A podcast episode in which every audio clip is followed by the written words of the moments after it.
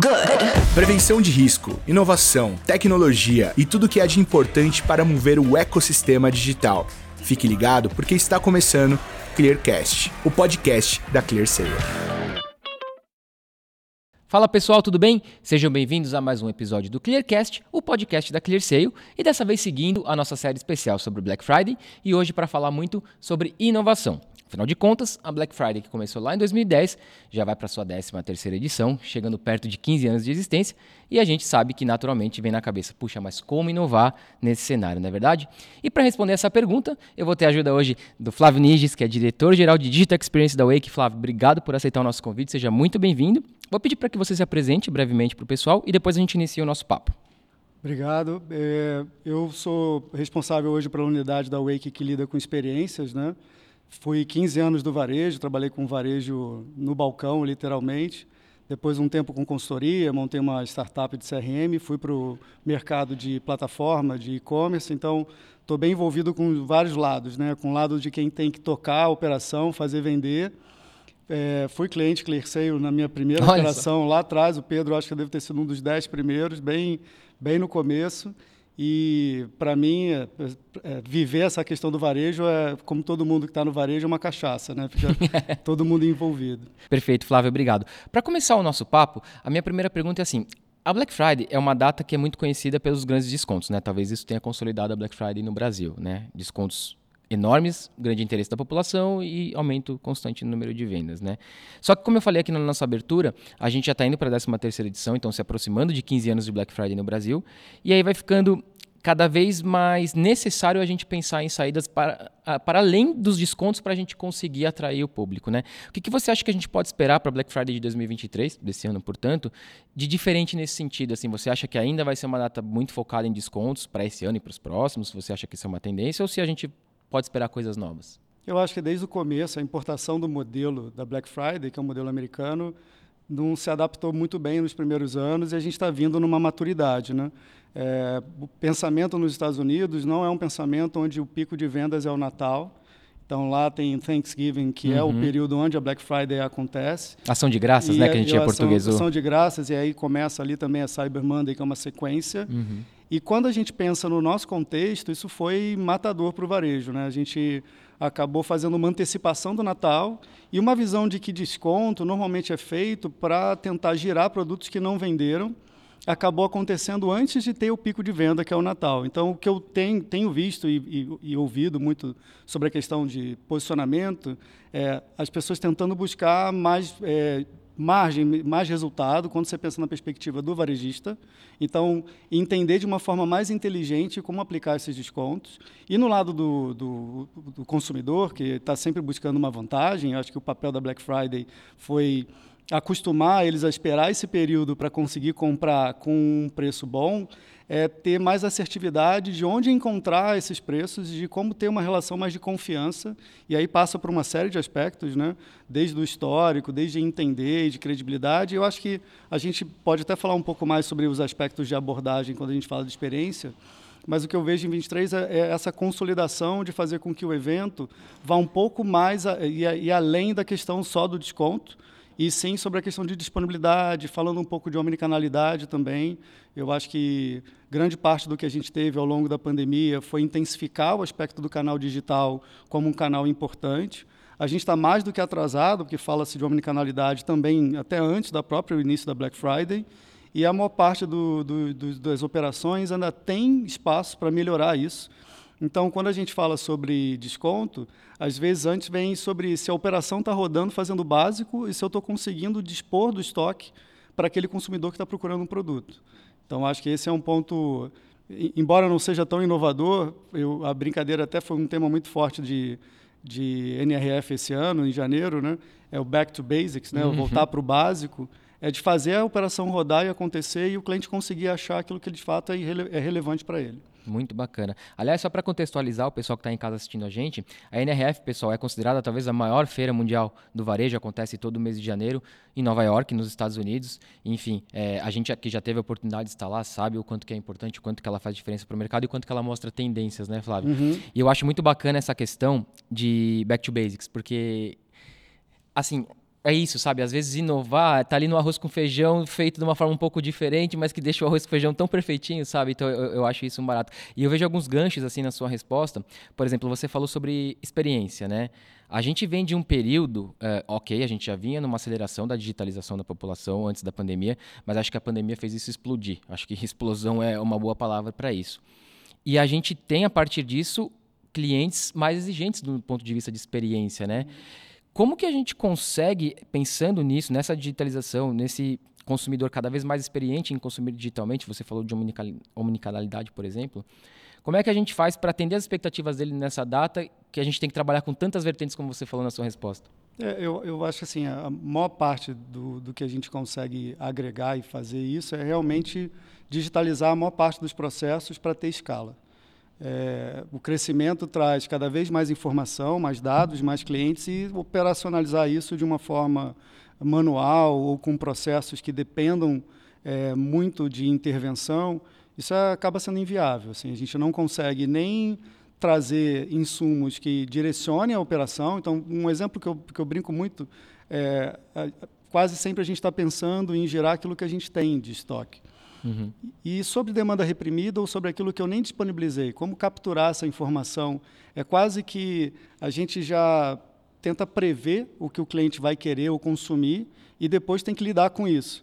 Então, a gente está lidando hoje lá na, na Wake pensando como eu consigo antecipar ou olhar de uma forma mais preditiva uhum para o próprio varejista, para ele conseguir enxergar insumos do histórico do que ele tem, mas olhar para trás nem sempre responde tudo, tá. sobre o que ele deve, deveria estar disponibilizando. Às vezes ele está com o sortimento errado e o que ele está tentando resolver é fazer funcionar uma escolha errada. Então, acho que a gente tem que antecipar essas escolhas e quando a gente fala sobre isso e falando sobre o que tem de novo, além do básico que eu vejo que o cliente está buscando também, Existem outras vantagens que vão além do desconto. Né? Tem vários players indo na parte de pagamento, por exemplo, com carteiras digitais, que trazem muito mais do que milhas na questão do benefício adicional do que só a questão do preço. E cada vez mais fica difícil também do cliente entender onde é que ele ganha mais vantagem. Então, falando sobre o que a gente está pensando e construindo para esse ano ainda, é, de conseguir sugerir promoções ou, ou, informações, e quando eu falo promoção não é desconto, promo, promoção como promover, dar destaque num produto, que sejam relevantes para o público. Porque eu acho que o problema é esse, a, a gente acaba não fazendo o básico, quando quer ir para o avançado, a gente não faz o óbvio, que é entender o que, que eu devo ofertar, ao invés de empurrar aquilo que eu mesmo escolhi de uma maneira errada. Que é a minha necessidade vender. de desovar ali. Né? Então, né? é, o famoso cliente tem sempre razão, que é o que a gente ouve e às vezes desconstrói isso. E se a gente se coloca como cliente, se a gente, eu você, se a gente for pensar nesse quesito, para que você está me ofertando um negócio que eu não tenho menor interesse? Enchendo a tua caixa de e-mail ou teu agora o WhatsApp, o seu SMS, com uma série de informações. Eu acho que a gente ainda está numa curva de entender que não, não dá para fazer mais comunicações que sejam genéricas, e nem pensar em competir naquilo que todo mundo já está fazendo do ponto de vista de commodities, porque aí provavelmente você vai perder. Perfeito.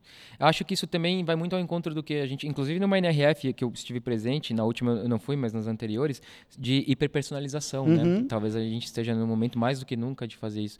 E aí, Flávio, entrando na parte um pouquinho, não sei se mais técnica, mas um pouquinho mais um detalhe disso, como é que é possível alcançar esse nível de personalização? É por meio de inteligência de dados? Você falou, por exemplo, de modelo preditivo. Como é que claro, você não precisa entrar no detalhe do detalhe, mas como que é possível fazer isso? É, tirando o que a gente mesmo está construindo, assim, é, e eu, falando um pouco de novo do meu contexto, eu fui varejista há muito tempo e a dor de ter que construir isso era uma dor onde eu não tinha uma solução, eu tinha que catar vários processos e quase que criar uma rotina e eu acho que isso também é um ponto importante de colocar aqui. Né? É, existem soluções de mercado, a gente mesmo oferece uma solução para isso, que tem uma, uma construção ali que a gente chama de CDP, de uma Customer Data Platform, tá. uma plataforma de dados do cliente, que automatiza isso que eu tinha que fazer na mão. Mas mesmo quem não tem, ou não está se sentindo maduro para dar esse passo, você consegue construir isso dentro de casa, nem que seja na base do Excel. Eu acho que esse que é o ponto. Às vezes a gente fica também complicando demais, achando que tem que ser uma, uma super tecnologia, quando por vezes é uma questão de disciplina. Porque você olhar, e mesmo que eu tenha muitas lojas, obviamente que isso vai ficar cada vez mais difícil, você precisa de uma solução mais consolidada. Mas quando eu falo do pequeno varejista ou quando eu falo do médio, se ele conseguir construir um tempo onde ele pense no cliente de forma a entender comportamento, ele consegue fazer isso com ferramentas que estão disponíveis na internet e a própria questão da popularização da inteligência artificial. Qual é o grande dilema nisso? Que eu acho que é o dilema que vocês também acabam tendo que construir quando fala sobre análise de crédito ou, ou reputação, ou o que seja é consolidar todas as fontes de informação. Sim. Quanto mais fontes de dados, mais complexo é de você conseguir combinar isso, deduplicar e combinar o fê certo com a informação certa. Senão a gente também acaba gerando um output, né, uma saída de informação que não te dá nenhum, nenhum resultado.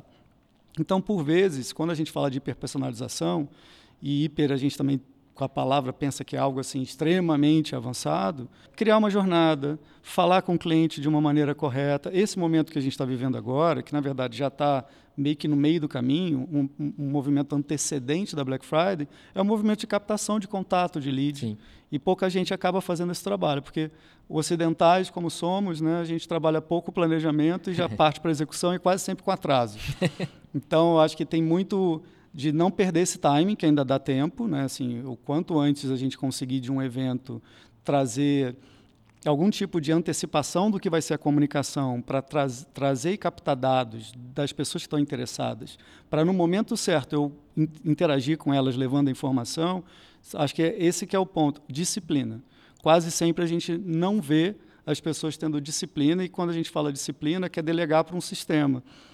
E aí, assim, você quer automatizar demais. E quando fala de hiperpersonalização, também eu falo sobre essa questão da volta do básico, que é isso que eu comentei. Por vezes você não dá boas-vindas para quem está chegando. No boas-vindas não é só um boas-vindas, você tem que vincular ali com alguma coisa que desperte o interesse ou que você consiga capturar uma informação para enriquecer o que aquele consumidor ou aquela pessoa que está interagindo com você gostaria de ouvir e tentar fazer com que a informação traga algo que seja de fato pessoal. Então, e, e, quando eu falo pessoal, não necessariamente é um a um, né, que seria é, algo difícil quando a gente fala de bases muito grandes. Aí você precisa realmente de um sistema para conseguir colocar conteúdo dinâmico e você não ter que fazer artes para cada pessoa. Mas só de clusterizar, de criar segmentos, isso é, é muito, muito interessante ver. A gente tem parte dos clientes que chegam, que já passaram por outras experiências, quase sempre a disciplina é o que faz com que eles não façam o óbvio. Então, se eu pergunto para os clientes e, ou pergunto para as pessoas que a gente está interagindo, trazendo para ser clientes, quais são os 5% clientes mais importantes, é, não, você não tem resposta do outro lado. Eu acho que conhecer os seus clientes, com mais óbvio que seja, é algo que poucos fazem bem. É, isso é muito interessante de escutar, Flávio, porque eu, por exemplo, Vou confessar aqui, tá, pessoal? Eu, eu quando eu escuto hiperpersonalização, por exemplo, eu tinha uma ideia de uma coisa grandiosa, assim, eu não pensava muito, cara, vamos começar aqui do começo, que é mais viável, dependendo do meu momento, assim, como lojista, por exemplo. Muito interessante isso. E já que a gente entrou nessa parte quase que mais técnica, assim, Flávio, eu queria falar um pouco de plataforma, né? Quando a gente fala de e-commerce, a gente, a gente vende basicamente por meio de plataformas, né? Uhum. A gente precisa de ferramentas ali para poder vender. Para Black Friday desse ano especificamente, o que, que você pode compartilhar com a gente, seja de dicas, né, de orientações, enfim, o que, que vocês, inclusive, imagino que na Wake vocês pensem nisso o tempo todo, né? Como é que a plataforma pode ajudar o lojista no momento, por exemplo, com a Black Friday, que é de uma volumetria muito maior? É, eu cuido da parte de experiências, onde a gente tem também uma demanda de disponibilidade, de capacidade de processamento para disparar as mensagens. Né? Uhum. As experiências, eu digo, são os canais onde eu vou interagir com sim, o cliente. Sim, a gente tem a parte de Wake Commerce, que é a plataforma de e-commerce, onde essa, então, o nível de disponibilidade, inclusive porque ela depende de parceiros, né? toda a parte de análise de crédito, pagamento, fulfillment e, e por aí vai e aí, quando eu falo também sobre essa questão de dica, primeiro, é, nesse momento, pouca coisa você vai conseguir mudar ou migrar para uma melhor opção. É ter escolhido uma plataforma onde você tem a segurança de que você vai ter um, uma, ela é escalável de maneira automática, né? Quando a gente fala escalável, às vezes a gente pensa, ah, o meu volume não é tão relevante assim de venda, mas por vezes estando numa plataforma, isso é um ambiente compartilhado e você vai ter uma interdependência com todo mundo que está espetado ali ou é cliente daquele mesmo fornecedor.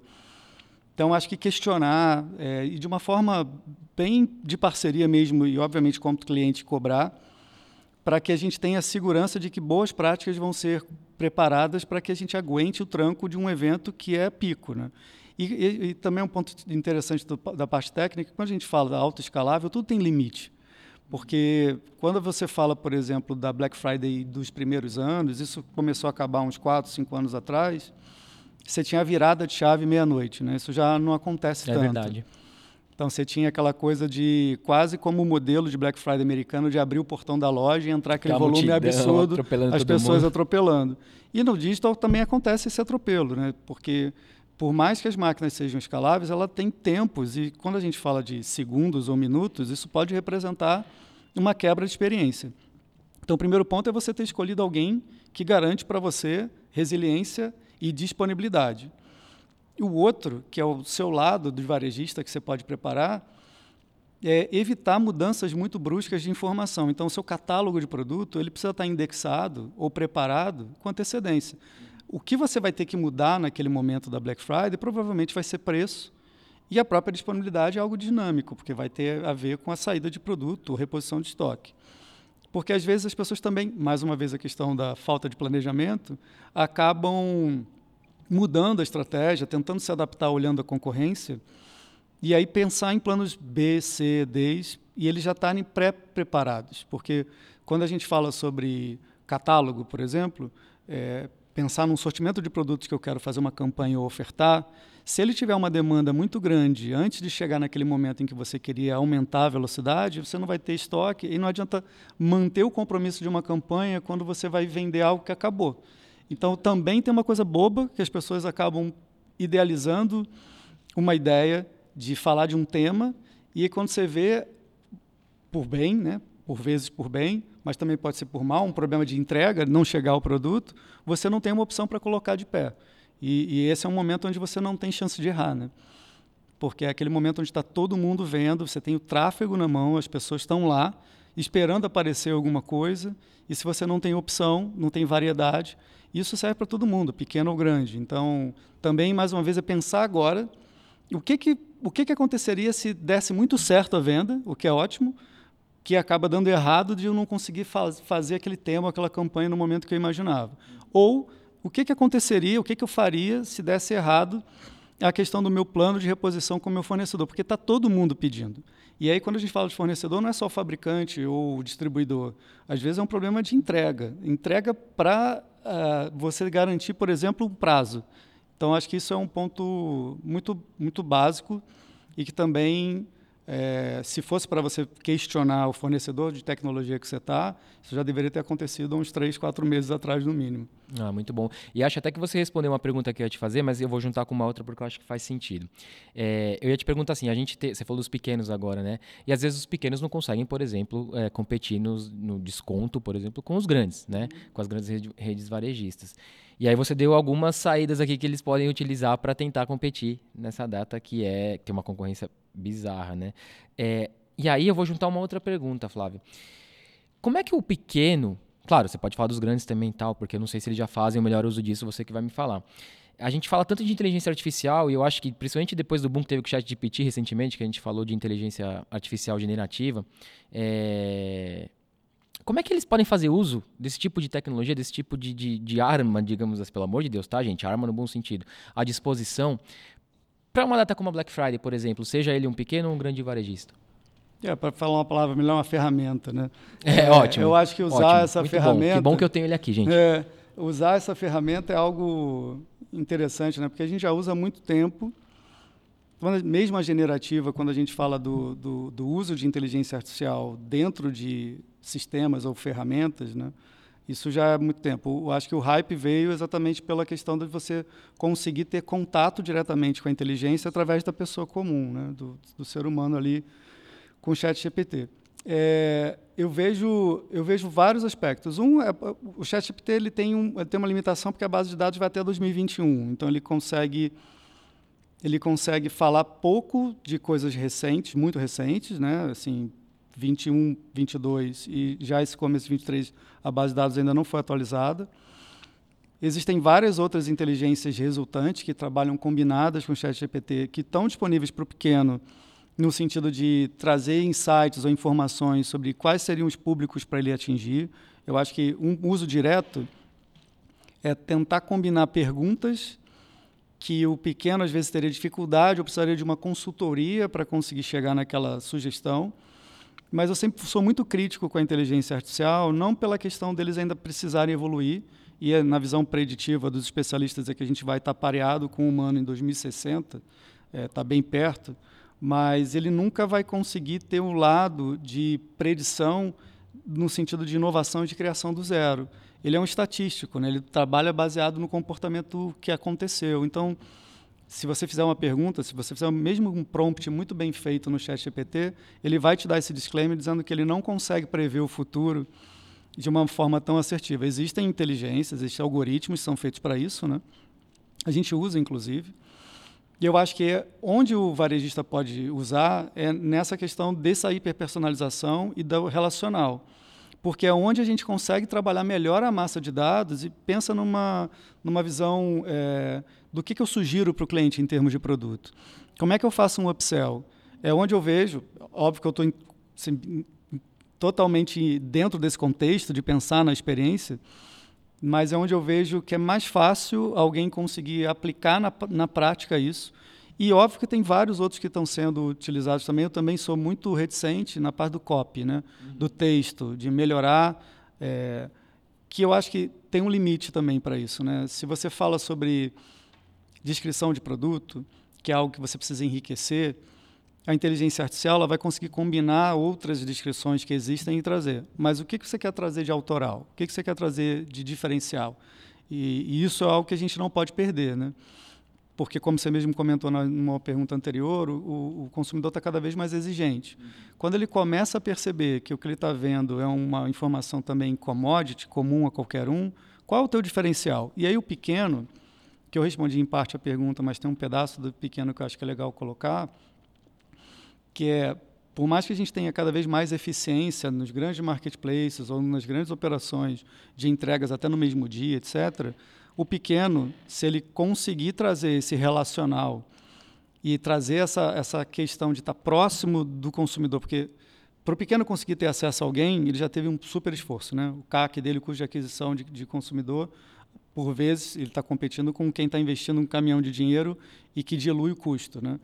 Se ele já conseguiu atingir esse cara, esse consumidor, é, essa pessoa, dele amplificar essa relação, porque, como eu disse, um dos, uma das questões que estão relacionadas a cada vez mais a escolha de um produto na Black Friday não é só o preço, mas sim essa relação de confiança de que vai entregar o produto certo, que vai entregar dentro do prazo, que ele vai estar íntegro, que vai gerar aquela experiência. E aí tem uma combinação que o pequeno também pode tirar proveito, porque cada vez mais a gente tem sido menos crítico com a qualidade da produção da mídia ou do conteúdo. Então, o pequeno ele deveria ser o próprio micro-influenciador do público que ele já está atendendo. Isso é um então, acho que essa questão dos influencers também é um, uma tendência que todo mundo acha que já chegou no ápice, mas ainda tem muita, muito crescimento pela frente cada vez mais, porque é uma visão interrelacional. Né? Eu brinco na questão do influencer, que é o que a gente já fazia anteriormente com, nosso, com os nossos amigos, né, ou amigas. Você perguntar uma informação, porque a pessoa já consumiu, e dizer o que, que ele acha. Então, acho que o influenciador ele, ele complementa e escala, né, atinge mais gente com esse papel da dica, né, de me dar seu ponto de vista aí sobre qual é a melhor opção de produto ou se esse produto é bom mesmo e por vezes, se não for um post pago, ou mesmo num post pago, se o cara tiver a integridade de colocar a realidade, normalmente é um, um, um, um, lado onde a pessoa vai falar das restrições do item, vai falar a verdade. Isso também é um lado que cada vez mais eu vejo sendo legal. Assim, eu, eu pelo menos como consumidor, não posso né, pensar só no meu umbigo, mas eu vejo muito isso no meu comportamento e de comportamentos de amigos, da, dessa questão de você conseguir ter um influenciador como uma referência. Como, e aí a relação de confiança é muito importante. Né? É. Aliás, eu vou fazer até um testemunho pessoal aqui. Eu essa semana estava fazendo isso a respeito de um carro que eu queria saber um pouquinho mais sobre ele. E eu estava vendo um vídeo no, na internet, uma avaliação é, era de um canal que eu sei que o rapaz recebe o carro da montadora, ou seja, tem aí uma certa relação, uma certa proximidade entre eles, mas ainda assim confio muito na opinião dele porque eu vejo que ele coloca ali o que realmente o que ele achou, ele vê defeitos, enfim, ele, ele, uhum. ele faz isso, me parece de maneira é, bastante imparcial e, poxa, você falando, eu lembrei, eu, me, eu lembrei a hora que eu estava vendo esse vídeo, assim, sabe, essa semana, eu achei isso muito bacana. É, eu, eu tenho uma relação com carro também nessa, eu, eu não tenho carro há um bom tempo, uhum. mas na vez que eu comprei um carro, eu sempre cito isso, já citei em outros lugares, e é uma experiência que, quando você pensa no tradicional da concessionária, é horrorosa, né? É sim, Porque sim. você vai gastar um caminhão de dinheiro e o cara não te dá nenhum abraço, não fala nada. né? Mas, é, pensando na decisão, e quando eu era varejista eu já tinha isso muito claro, né? Eu acho que eu não deixei de ser varejista, a gente nunca deixa de vender alguma coisa, mas o momento em que você compra, eu, pelo menos, tem, eu, é o momento que você decide, né? A pessoa pensa no momento de compra, no momento que você está pagando.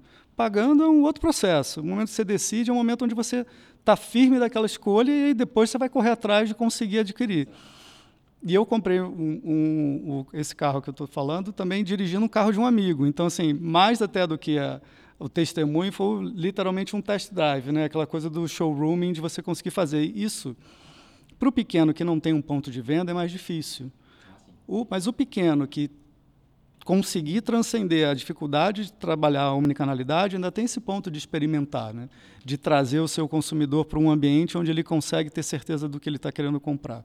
Boa, Flávio. E aí isso nos remete totalmente à nossa pergunta, já que é a final, basicamente, que é o pós-Black Friday, né? Como que a gente consegue aproveitar, o, você falou, por exemplo, do CAC, né? O custo de aquisição de cliente é um custo alto, muitas vezes, principalmente para o pequeno, e não dá para simplesmente ser aquela compra ali da Black Friday e nada além disso, né? A ideia é que seja um cliente que, se, que seja fidelizado ali naquele momento, né? Quais são as, as estratégias aí, de novo, fica à vontade para falar tanto para grandes varejistas quanto pequenos varejistas, para que no pós-Black Friday é, haja um bom aproveitamento, né? Como é que você acha que está muito ligado à questão da experiência, proximidade, hiperpersonalização, enfim, conexão? O que, que você acha, qual que é a chave aí para o melhor aproveitamento desse momento? Eu, eu acho que é uma composição de tudo que eu falei. Quando a gente fala de planejar, é, e a gente fala que seja para o pequeno ou para o grande, eu preciso parar para enxergar, entender o que seriam os próximos passos dessa relação. Né? Para cada tipo de produto, eu tenho uma oportunidade. Eu tenho produtos onde eu tenho que agregar serviços para sustentar esse produto que eu vendi ou para fazer um upsell. Um exemplo, se eu vendo linha branca e o cliente não comprou naquele momento uma garantia estendida, isso é uma oportunidade em um determinado momento de eu consegui falar com ele de novo. É, eu trabalhava no varejo de moda, uma das coisas que a gente tentava, até para gerar um, uma proximidade, um entendimento e feedback daquele produto, e quando a gente fala de roupa e vários outros segmentos, a gente está falando de algo que é, entre aspas, supérfluo. Né? Se a gente não precisasse andar vestido, não precisava de roupa. Mas elas estão muito relacionadas a partes emocionais, né? porque a roupa é um, uma expressão da personalidade, mas ela também está relacionada a momentos. Então, tem Estou dando isso como exemplo, mas acho que a gente tem que extrapolar para cada tipo de produto e segmento, o varejista parar para pensar qual seria esse próximo passo de entender como é que foi a, a, experiência de uso daquele produto e que momentos eu tenho condições de criar um gatilho de contato. Uhum. Então, no caso de roupa, era para entender como é que foi o uso, se foi numa viagem, se foi num evento, se foi num casamento, num aniversário, o que seja, para tentar entender se aquilo ali é, fez parte de um momento legal e como é que eu encaixo isso com outras oportunidades, né? Porque, de novo, é, se eu vendi algo de verão, depois eu tenho inverno. E é sempre uma questão de ciclo. Se eu, se eu vendi, por exemplo, algo relacionado a um bem até de consumo mais rápido, como uma bebida ou comida, o que, que foi o destino daquilo? Se foi, mais uma vez, um aniversário, uma festa? Então, pensar numa régua. Assim, o, o, o que a gente faz do ponto de vista de experiência, e eu acho que é onde eu entro mais na retenção, né? porque quando a gente fala da plataforma, ela tem que estar preparada para o momento de experimentação, de decisão, de conversão e da, da entrega efetivamente. Mas eu, quanto experiência, eu fecho esse ciclo, né? tanto da aquisição quanto da retenção e da retomada, para a pessoa realmente estar ali contigo engajada. Quando a gente fala desse engajamento pós, é muito de conseguir avaliar conseguir manter esse contato e encaixar com um outro passo. Às vezes o passo é uma repetição. Então, pegando um exemplo de agregadores aí de entrega para comida, por exemplo, é assim, todo dia você tem que comer. Então, você já tem uma desculpa para falar com a pessoa. Então, seria enxergar no teu negócio qual é o momento ou qual seria o argumento para você falar de novo e manter esse, esse consumidor engajado. Perfeito, muito bom. Flávio, a gente poderia ficar aqui falando, mas infelizmente a gente tem que encerrar porque a gente tem o nosso tempo, a gente tem que respeitar. Quero agradecer demais a sua presença. Obrigado de novo por aceitar o nosso convite. Foi um prazer ter você aqui. Se quiser deixar um recado, se despedir para o pessoal, fica à vontade. Mas enfim, foi um prazer enorme. Obrigado. Não, obrigado vocês. Assim, eu acho que é, recado, além de todos os que eu já coloquei, e aí só reforçando o que eu falei de início, é, pensar no básico e fazer ele de uma forma muito bem estruturada, não errar no básico. E os avançados, eles variam muito da maturidade e da capacidade que você tem. Também não adianta você se comprometer com algo avançado que você não vai sustentar. E tirar proveito do que existe de ferramenta de mercado. Eu acho que muitas vezes as pessoas ficam com receio do investimento. E aí, quando eu falo investimento, eu já mudo o nome né, do custo para investimento, porque eu acho que aí está um ponto principal. Quando a gente não enxerga o que é o retorno, a gente tem receio. Então, se eu disser para você que custa um milhão, qualquer coisa, você vai achar caro. Mas se eu disser que traz 10 bilhões, Exato. você vai arrumar esse um milhão é em algum lugar. Lugar. Então, acho que a principal mensagem é um pouco essa, que está dentro do plano, está né? Tá, de novo na fase de planejamento. Eu não posso fazer uma escolha que eu não sei qual é o resultado. Eu não posso fazer uma campanha se eu não sei o que, que eu quero atingir ou qual o desejo que eu quero despertar no cliente. Né? E a experiência tem que combinar com o que eu despertei de desejo. Falando de novo do carro, você vê um anúncio incrível do carro num contexto de uma estrada linda. Quando você vai na concessionária, acaba o sonho por completo. É então, despertar desejo, às vezes a galera é muito boa. Entregar o sonho é que é, é o da padaria. é bem complicado. Boa, Flávio. Pessoal, claro, obrigado a vocês também que acompanharam a gente aqui até o final. Eu sempre lembro vocês, se vocês têm alguma dúvida, sugestão, comentário, crítica, enfim, é só mandar um e-mail para a gente no comunicação@clear.seio sem o cedilho e sem o acento, comunicacal.clear.seio, e a gente responde prontamente, tá bom? Não deixem de acompanhar também o restante da nossa série sobre Black Friday, tá? Vai estar tá tudo disponível aí para vocês. Vai ser um prazer ter vocês com a gente, tá bom? Muito obrigado e até a próxima, pessoal. Clearcast, o podcast da ClearSale.